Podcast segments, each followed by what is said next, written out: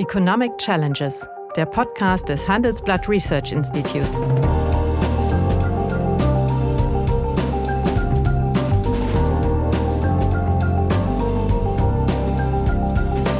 Bert Rürup, der Chefökonom des Handelsblatts, diskutiert mit Michael Hüter, dem Direktor des Instituts der deutschen Wirtschaft, wöchentlich aktuelle wirtschaftliche Herausforderungen. Für Deutschland wie für die Weltwirtschaft.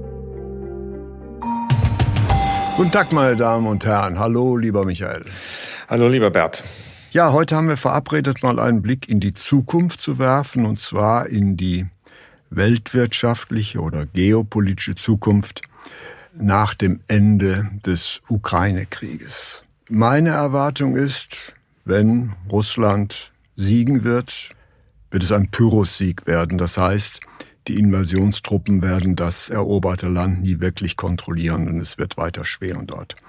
Aber was meines Erachtens schon sicher ist, sollte Russland gewinnen und damit Putin, wird dieses Land als wirtschaftlich geschwächte und in weiten Teilen der Welt geächtete Nation aus diesem Konflikt herausgekommen sein. Und Putin wird als gescheiterter Präsident in die Geschichte eingehen.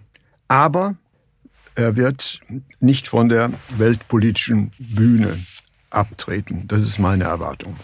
Gleichzeitig wird sich allerdings, und das ist vielleicht unser Thema, die internationale Weltordnung verändern und Russland wird perspektivisch zum rohstoffreichen Juniorpartner Chinas werden und dieses Land tatkräftig unterstützen äh, zur großen Gegenmacht gegen die USA in der Welt zu werden.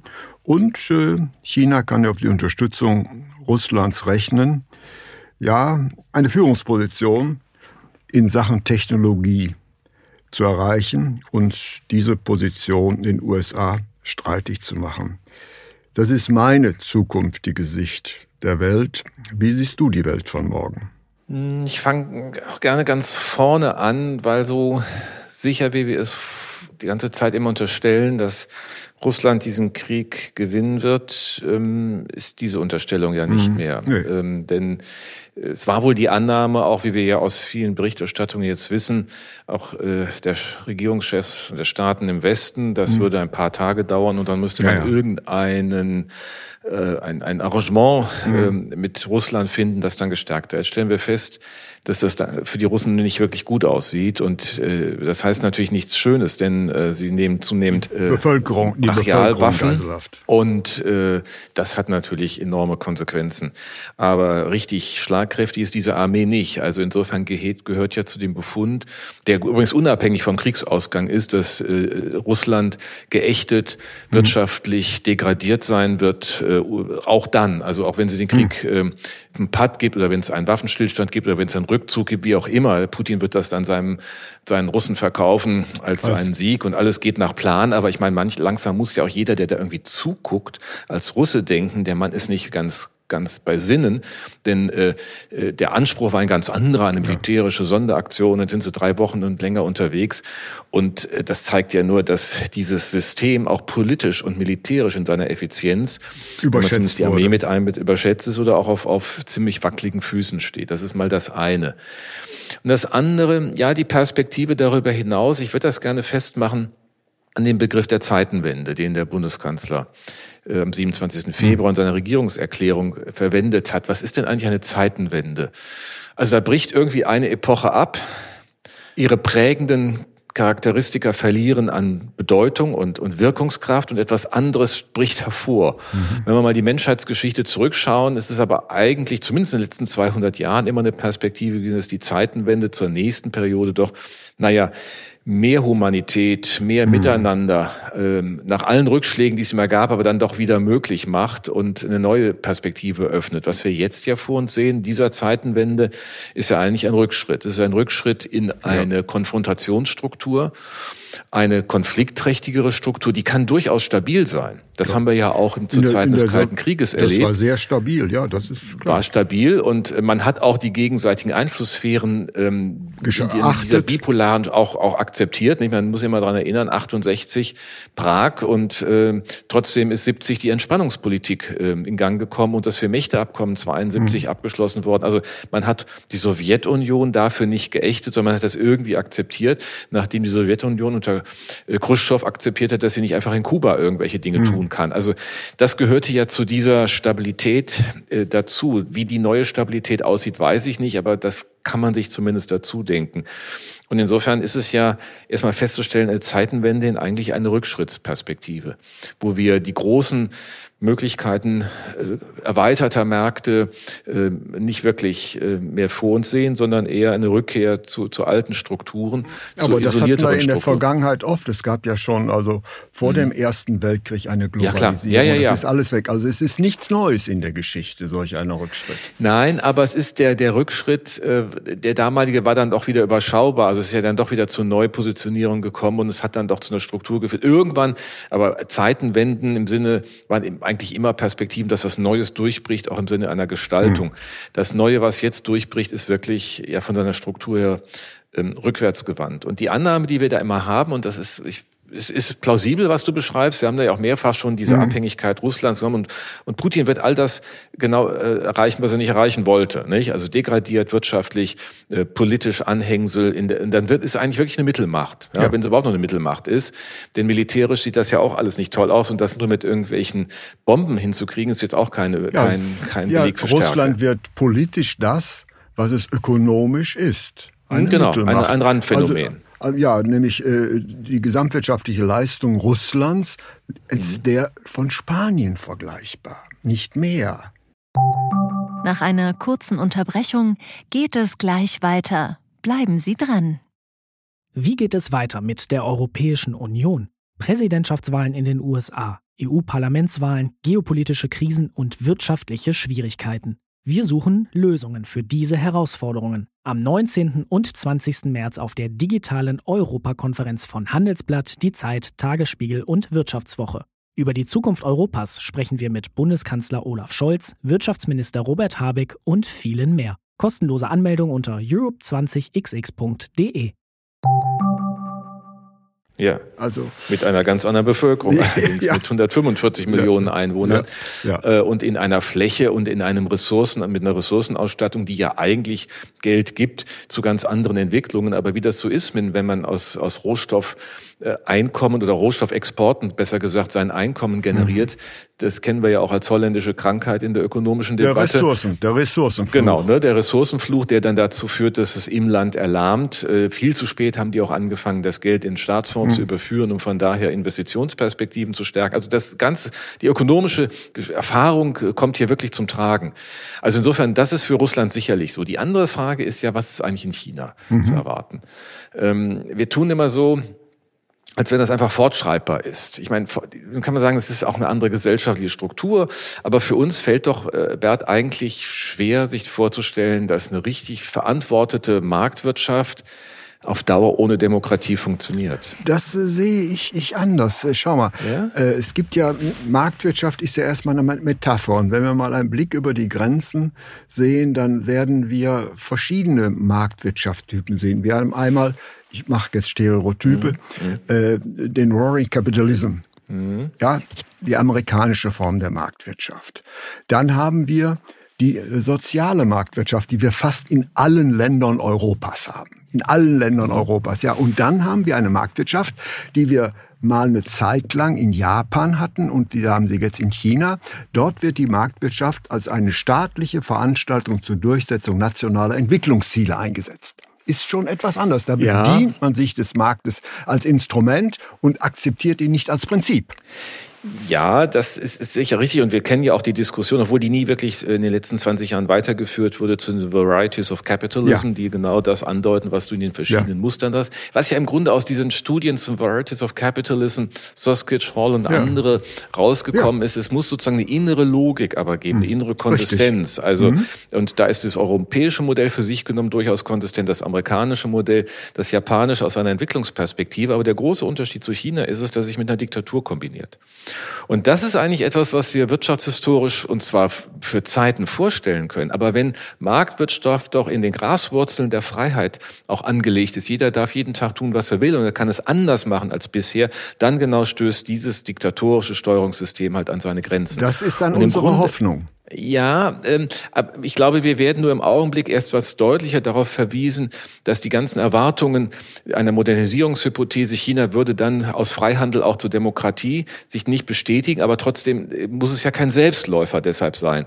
Ich meine, im Grunde passiert ja nur das, was Deng Xiaoping im Oktober 78 im Volkskongress gesagt hat. Also unsere Erfahrung, sein Zitat, mhm. ist, dass äh, politische Macht bei uns nur mit Diktatur zu konsolidieren ist. Also wir werden Marktwirtschaft als Teil einer Diktatur äh, des Volkes organisieren und nie anders. Und im mhm. Grunde ist das eigentlich das, was Xi Jinping macht, nichts anderes als eine ja. Bestätigung dessen. Wir ja. waren zwischenzeitlich so in der Erwartung, es könnte vielleicht ein bisschen mhm. anders werden. Mhm. Trotzdem, und da, den Punkt würde ich gerne etwas stärker machen, ähm, hat auf Dauer ja Marktwirtschaft, Demokratie und Zivilgesellschaft ein, ein, einen Bedingungsrahmen. Alles gehört zueinander. Äh, wo Menschen sich nicht zivilgesellschaftlich engagieren können, funktioniert Demokratie nicht richtig und funktioniert auch Marktwirtschaft nicht richtig, weil diese Verantwortungsstrukturen nicht in Gang kommen. Und wenn ich mir anschaue, was wir ja für China immer nur am Rande mal diskutieren, aber den Verfall des Verhaltens des Einzelnen im öffentlichen Raum.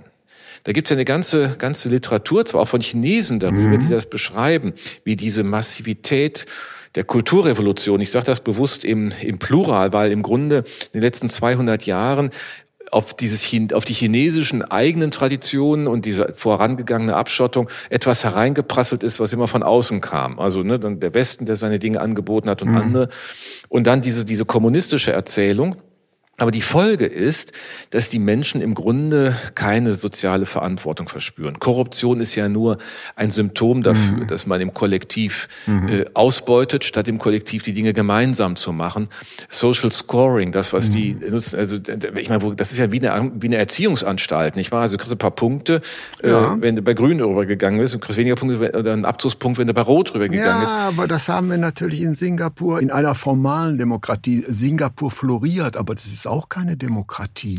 Ja, aber es ist ja, ein Stadtstaat. Ist, mit, ja, das sicher. ist ja alles verscheinbar liberal. Also ich sage, ja, das ist ja richtig, aber, aber ich meine, da werden ja keine Uiguren in Lager gehalten, ja. da werden keine, keine, äh, nicht, da wird kein Staatsterror organisiert, so wie es ähm, in China der Fall ist. Und der, die Angst, das muss man sich immer, wenn man genau mal zwischen den Tönen hört, die Angst auch, die die politische Führung in China ja hat, weil sie auf der einen Seite weiß, diese Korruption frisst das System von innen auf, weil es dann nicht mehr glaubt, man hat kein Ansehen, kein Vertrauen mehr der mhm. Institutionen. Mhm. Ähm, und ähm, gleichzeitig aber ähm, sie die Unterschiede auch zwischen den Regionen ersehen müssen. Wir lassen uns ja immer blenden von dem, was man in Shenzhen und was ja, weiß ich alles sich anschauen kann. Der mittlere Teil, also der westliche Teil Chinas, ist nach wie vor unterentwickelt. So. Und da, da gibt es ja äh, auch massenhafte Fehlinvestitionen im Bauen. Also ich meine, der Immobilienbereich ist ja ein Riesenproblem. Ja. Der Finanzmarkt Städte, die leer sind, wirklich. Ja. So. Und die Finanzmärkte sind nicht wirklich äh, in dem Sinne äh, marktwirtschaftlich mhm. und, und, und sozusagen verantwortlich eigenständig strukturiert unter einer Regulatorik mhm. und einer Aufsicht, sondern der Staat greift ein. Auch wie die Alibaba und andere Tech-Unternehmen angegangen sind. Das ist ja alles, kann man sagen, okay, ja, kann man, was ist jetzt der eigentliche Grund? Naja, der Grund ist Sorge vor Macht anderer Art. Und das, glaube ich, muss man, also China, wir, wir, wir betrachten China so als festgesetzt in seinem Erfolgsboot, ja, das einzig staatskapitalistische System, das funktioniert. Ja, jetzt for the time being, ja, aber auf Dauer, da habe ich auch so meine Zweifel. Also insofern ist das dann ja schon eine, eine, wirklich andere Welt auf eine andere Art, als wir es aus dem alten Kalten Krieg kennen. Also dein, dein Bild der Bipolarität, das du ja aus der Zeitenwende-Fakt, oder wenn ich so sagen darf, ableitest, ja, das teile ich. Ähm, aber es ist nicht so sicher, dass alle so stabil sind, wie sie im Augenblick tun. Ja, das, das mag sein, aber ich glaube, weil wir noch die großen regionalen Wohlstandsunterschiede haben, wird gerade die Bestechung durch Wohlstand und äh, die damit erkaufte Akzeptanz eines diktatorischen mhm. Systems noch eine ganze Zeit lang halten. Ja, Ja, das ist ein, das ist ein Argument, äh, sehe ich. Ähm, und das, diese, diese Aufholperspektive ist da. Aber irgendwann kommt natürlich die Frage, wie führt sich das kulturell, wie, wie ist das, wie ist das sozial äh, unterlegt? Also es fehlt im Grunde China doch die, die, die, die vorbehaltlose Bereitschaft, erst einmal zu vertrauen. Also in China sind da immer noch die Kosten des Misstrauens geringer als die ja. Kosten des Vertrauens. Und wenn das so ist, dann sind wir eigentlich weit entfernt von eigentlich unserem Modell von äh, gesellschaftlicher Verantwortung, politischer Accountability und, und Wahlfreiheit mhm. und ökonomischer Innovationskraft. Also ich glaube, wir werden eigentlich durch diese Perspektive, die wir mit diesem, dieser Debatte, die wir heute führen, mhm. eine Sensibilität für uns erstmal ableiten müssen, zu fragen, was ist uns eigentlich wichtig? Mhm. Ja, und äh, wenn wir jetzt ja. anfangen würden zu sagen, das machen ja einige auch, ja, wir müssen das marktwirtschaftliche System mhm. aufgeben, dann wären wir hinter die Demokratie ohne Marktwirtschaft und dort hätten wir Marktwirtschaft mit Diktatur. Das Nein, kann ich mir das nicht kann, vorstellen. Das kann in, in, in der Tat nicht sein, aber also was eigentlich mein argumentativer Punkt ist, wenn es einen Gewinner dieses Konfliktes gibt, ist es China. Kurzfristig in jedem ja. Fall. Ich würde kurzfristig hinzusetzen. Gut, aber wir wissen, und deswegen, wir wissen nicht, was die kurz- und was die lange Frist ist. In, historischen Dimensionen kann kurzfristig unglaublich ich lass mal, ich lang lass sein. Mal, ja, ich lass mal sagen, ich sag mal bis zum Ende des Jahrzehnts. Na gut. Weil das mit Russland natürlich auch schwierig ist. Ich meine, China handelt sich, und das ist ja auch in der UN deutlich geworden, es sind ja 141 ähm, Staaten ähm, und die anderen, die dann sich noch neutral verhalten haben, sind ja auch keine wirklichen Freunde Russlands, haben andere Motive. Aber fünf, also Russland plus vier, haben äh, sozusagen dagegen mhm. gestimmt. Das ist schon ein, äh, ein Armutszeugnis ähm, erster Güte. Aber Indien, Indien gehörte dazu. Und Indien ist ja auch schon äh, ein, ein ökonomisches Kaliber von so einer Potenz her. 1,3 ja. Millionen Einwohner, vor allen Dingen eine jüngere ja. Bevölkerung als ja. China. Und äh, insofern, also dieser Block könnte geopolitischen Einfluss haben, nämlich äh, ich glaube, auch äh, Indien wird äh, sich ein bisschen an China annähern, weil Indien ist ja auch vom Westen etwas enttäuscht. Nicht?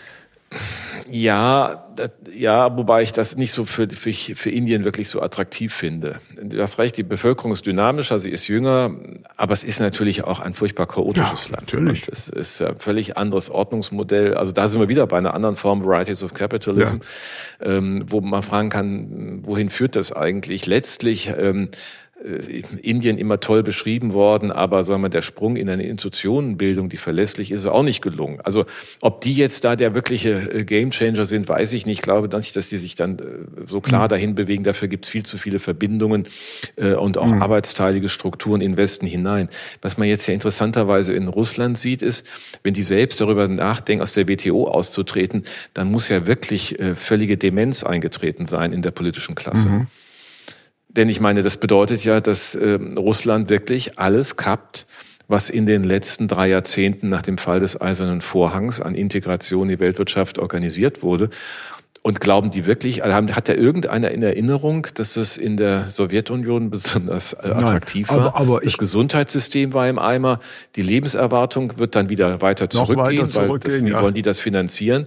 Und irgendwann wird es auch keine Erlöse mehr aus den Energieexporten geben, weil sie keiner mehr will, zumindest der Westen nicht. Und dann gibt es noch ein paar, die es abkaufen, aber da würde man schon, da, da kann man schon auch noch mal anders vorgehen. Ja, da, äh, da kann man anders vorgehen und deswegen ist es ja in Anführungsstrichen sogar äh, rational für Putin unter die Flügel von China zu schlupfen, nicht?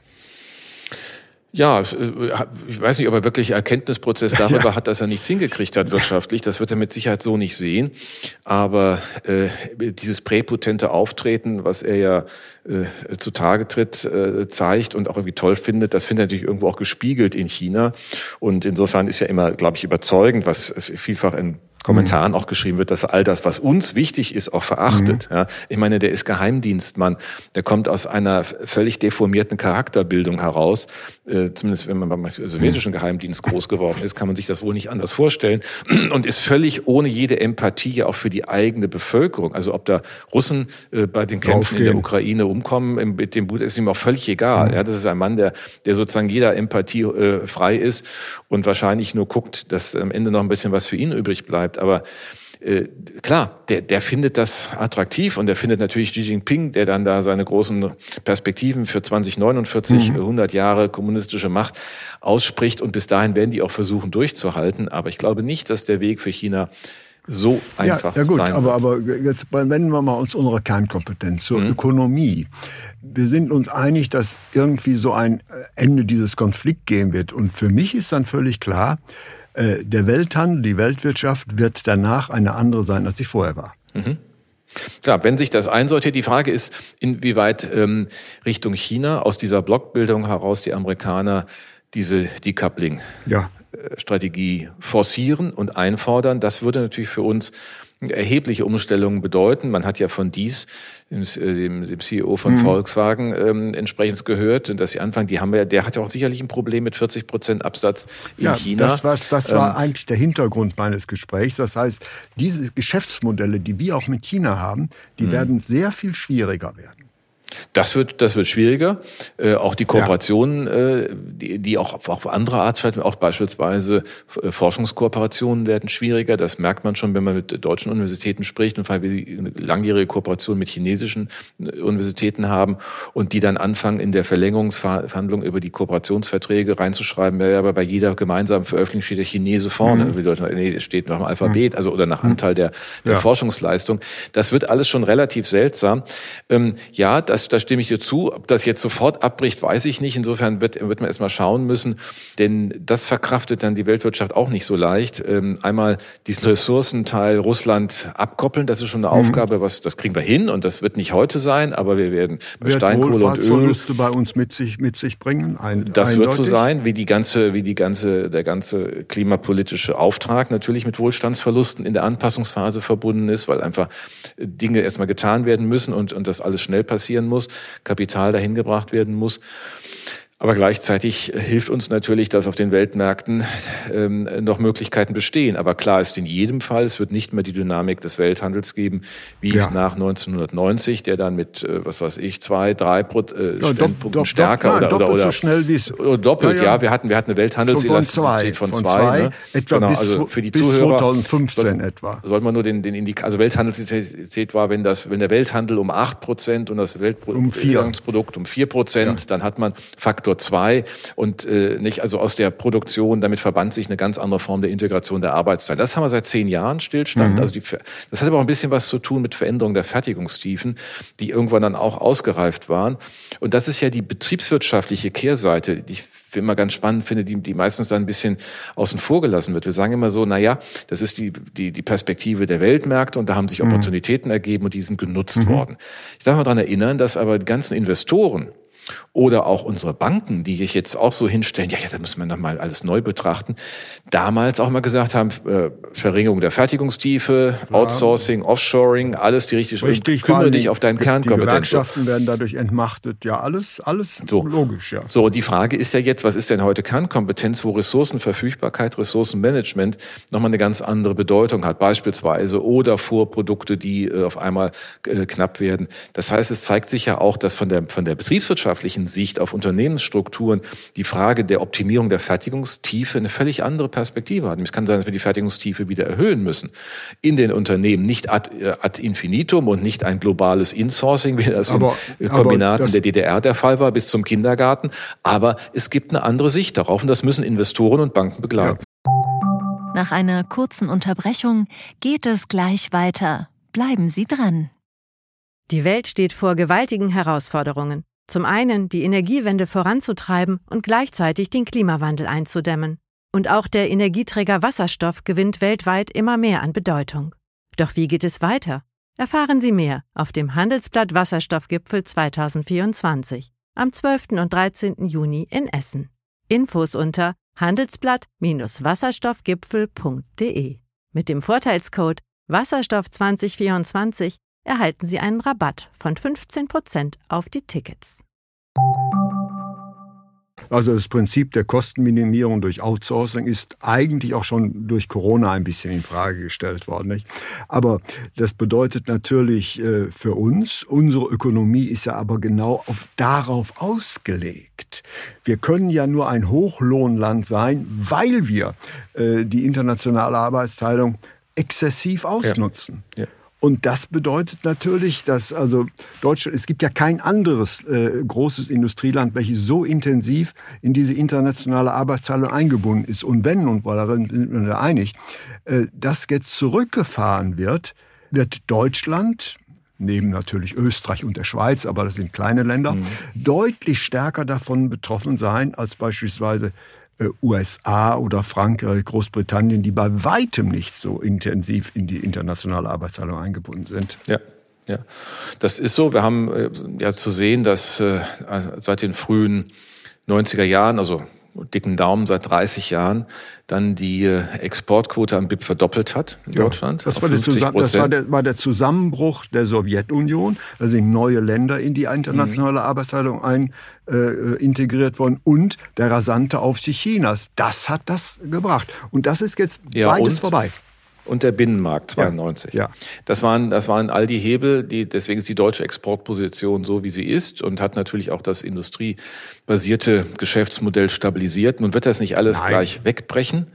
Ähm, und China wird auch nicht, äh, so ist es ja auch nicht, dass, äh, dass die nicht daran interessiert sind, Handel zu treiben äh, und die Dinge auch dann weiterzuentwickeln. Aber das wird sich im Grunde neu positionieren ja. müssen. Und was aber generell ja gilt, und ich glaube, das ist so eine etwas für manche ernüchternde Rückkehr in die Realität, dass egal was wir tun, wir immer vor, wenn du so willst, ethischen oder moralischen Dilemmata mhm. stehen. Ich meine, wenn jetzt äh, auf einmal ist Katar ja. äh, toll, dass die uns das LNG-Gas liefern und das wir machen. Ähm, wie war das nochmal mit, mit der, der Fußballweltmeisterschaft Debatte zur ja. Fußballweltmeisterschaft ja. und der Fremdarbeit? So, also ich meine, äh, jetzt kann man natürlich sagen, ähm, das ist irgendwie unfair. Nein, es ist nicht unfair. Es ist nur der Hinweis darauf, dass es ähm, in einer Welt, wie sie nun mal ist, mit unterschiedlichen Gesellschaftsmodellen, mit unterschiedlichen auch Wertordnungen, äh, keine äh, schlanken, moral konfliktfreien Auswege ja. gibt. Und, und da kommen jetzt langsam manche an. Und vielleicht ist es ja immer irgendwie das Gerechte, dass so etwas dann eine eher Mitte-Links-Regierung tun muss und äh, wie ich finde, Habeck da eine exzellente Rolle Ach, spielt, ähm, in, in, wie er das pragmatisch macht und auch Frau Baerbock. Also letztens hat eine Kollegin auf Twitter geschrieben, es wäre doch großartig, wie Frau Baerbock äh, und Herr Habeck gemeinsam die Kanzlerrolle ausfüllen würden. Bösartig. Ja, aber gut, okay. Aber, aber sei es drum. Aber, aber jetzt nochmal auf den Ausgangspunkt zurückzukommen. Wir sind uns dann doch äh, sehr viel einiger, als es am Anfang des Anschein hatte. Äh, die Welt wird nach, und da ist der Ukraine-Konflikt eigentlich äh, nicht die Ursache, war der Anlass mhm. unserer Debatte, die wird eine deutlich andere sein, als sie, sie vorher war. Im Jahre 2030 werden wir eine völlig andere Außenhandelsverflechtung mhm. haben. Da wird sich sehr viel ändern. Und meine vielleicht abschließende Frage an dich ist, hat die deutsche Wirtschaft, und du bist ja ein Kenner der deutschen Wirtschaft, hat die deutsche Industrie diese Flexibilisierungspotenziale, das abzufedern. Nämlich, äh, es könnte ja natürlich sein, dass einige Branchen Deutschlands überdimensioniert sind dann. Ja, das kann sein, wenn ich mir die Investitions Aktivitäten der letzten zwei Jahre anschaue und gerade diese gestern oder dieser Woche dann, genauer gesagt, ähm, das Tesla-Werk mhm. eröffnet ist, hat man eher den Eindruck, dass Deutschland ein interessanter Investitionsstandort ist für diesen, sag mal, Mobilitätswende-Thema, für die Frage auch, wie geht man wirklich mit den Produkten für eine andere Energienachhaltigkeit um? Also, ich glaube, dass die Unternehmen, die haben ja eine, eine Last voran. Nirgends waren die Industriestrompreise so hoch ja. wie in Deutschland seit mhm. langem. Das heißt, der Anpassungsdruck an diesen Stellen ist hoch. Man kann von Unternehmen hören, die mit eigenen Energieproduktionen mittlerweile Millionen Kosten mhm. einsparen. Das heißt, da haben ja auch Anpassungsprozesse stattgefunden. Also wenn eine Volkswirtschaft der einen Seite die Chancen der Welt hatte, das hast du, das ist völlig richtig, wie du das, wie du das sagst, ne? völlig bei dir. Auf der anderen Seite hat sie aber auch immer einen Druck gehabt, sich unglaublich mhm. anzupassen. Es ist auch nicht wirklich viel geschenkt mhm. worden im Land. Das muss mhm. man auch sehen. Und von daher, das ist jetzt eine These in den, in, in die weite Zukunft, glaube ich, dass sie das hinbekommen. Entscheidend ist, dass es nicht alles gleichermaßen abrupt geht. Nicht? Und das gilt aber immer. Also wenn es, wenn es wirklich eine Disruption ist, dann äh, wird man vieles, äh, viele Kapitalbestände entwerten müssen, müssen wir neu denken. Das wird, das ist aber nicht das Bild, was ich jetzt für realistisch halte, weil keiner wird ja die Weltwirtschaft auf Null Nein. setzen wollen. Und es bleibt ja noch ein, ein, ein, vielleicht eine Perspektive, die wir noch nicht angesprochen haben. Es mag ja sein, obwohl ich das mhm. persönlich für vielleicht nur zehn Prozent Wahrscheinlichkeit ansetze, dass es in Russland einen, einen Regimewechsel gibt. Aber die Erwartung, dass das zu einer florierenden Demokratie Nein, das, mit vernünftigen Leuten an Spitze wird, habe ich nicht. Da laufen ja nur Leute im politischen, äh, das sieht man die ganze Dumme. Wenn da irgendeiner müsste ja aus dem Gebüsch kommen, aber das Gebüsch darf nicht so weit weg sein vom ja. Kreml, äh, um diese Dinge zu tun. Und ich glaube, man muss auch ganz nüchtern damit sehen. Sollte, damit sollte man eigentlich nicht rechnen. Aber vielleicht ja. ein letzter Punkt. Äh, wir sind uns einig, dass es einige strukturelle Verwerfungen und Anpassungen mhm. gibt. Nur dummerweise finden die statt in einem Zeitpunkt, wo Deutschland aus demografischen Gründen ja. 15 Jahre extrem schwach sein wird. Extrem ja. schwach sein wird und große Probleme hat. Und das äh, sehe ich, äh, wenn es äh, zu dieser Umkrempelung der, der externen Rahmenbedingungen, des traditionell erfolgreichen mhm. Geschäftsmodells gibt, wirken natürlich die internen Probleme, in die wir sehenden Auges zulaufen. Wir stehen vor der mhm. bestprognostizierten Krise überhaupt. Mhm. Da sehe ich dann schon, also gerade für Deutschland, eminente Risiken. Ja, ich meine, es ist jetzt nicht besonders nett, äh, dass du am Ende, wo wir schon heute so, sagen wir mal, äh, belastende ja. Themen, von dass du auch das noch anfügst, aber du tust es natürlich völlig zu Recht und ich widerspreche dir auch nicht. Meine äh, vielleicht kleinen Hoffnungsschimmer, den ich anfügen möchte, wir haben seit 1. April 2020 äh, das Fachkräfteeinwanderungsgesetz und wir sehen, dass die Einwanderung aus Drittstaaten sich auch entsprechend verändert hat, trotz der schwierigen mhm. Situation in der Pandemie. Also wir haben zumindest die rechtlichen Rahmenbedingungen Dingen im Zuwanderungsrecht. Wir sind mhm. da deutlich besser geworden, auch was mhm. die Integrationsfähigkeit unserer mhm. Gesellschaft und unserer mhm. Institutionen angeht. Aber klar, wir müssen uns im Land auf den Weg machen. Ich habe ja auch schon mehrfach gesagt, wir müssen hier dann auch mal über höhere Beschäftigungsvolumina der im Land schon befindlichen mhm. nachdenken. So viel in der, wie in der Schweiz, die zwei Stunden mehr in der Woche sollten doch machbar sein. Also äh, ich hoffe, dass du mit deinem natürlich wie kann es anders sein, etwas optimistischer Perspektive recht hast und ich mich irre. Das hoffe ich äh, für die Einwohner dieses Landes und vielen herzlichen Dank für das Gespräch. Ich danke dir. Ja, meine Damen und Herren, wenn Ihnen ja, die Gespräche, die wir führen über ökonomische Themen gefallen, dann habe ich dann noch ein neues Angebot für Sie, was Sie interessieren könnte. Nämlich mehr Aktuelle Wirtschaftsinformationen finden Sie unter handelsblatt.com slash global und natürlich äh, in den einschlägigen Hinweisen in meinem wöchentlichen Newsletter der Chefökonom. Liebe Hörerinnen und Hörer, wenn Sie Lob, Kritik oder Themenwünsche haben, dann schreiben Sie uns doch gerne oder schicken Sie uns eine Sprachnachricht an chefökonom@handelsblatt-research.com. Die Adresse finden Sie auch in der Folgenbeschreibung.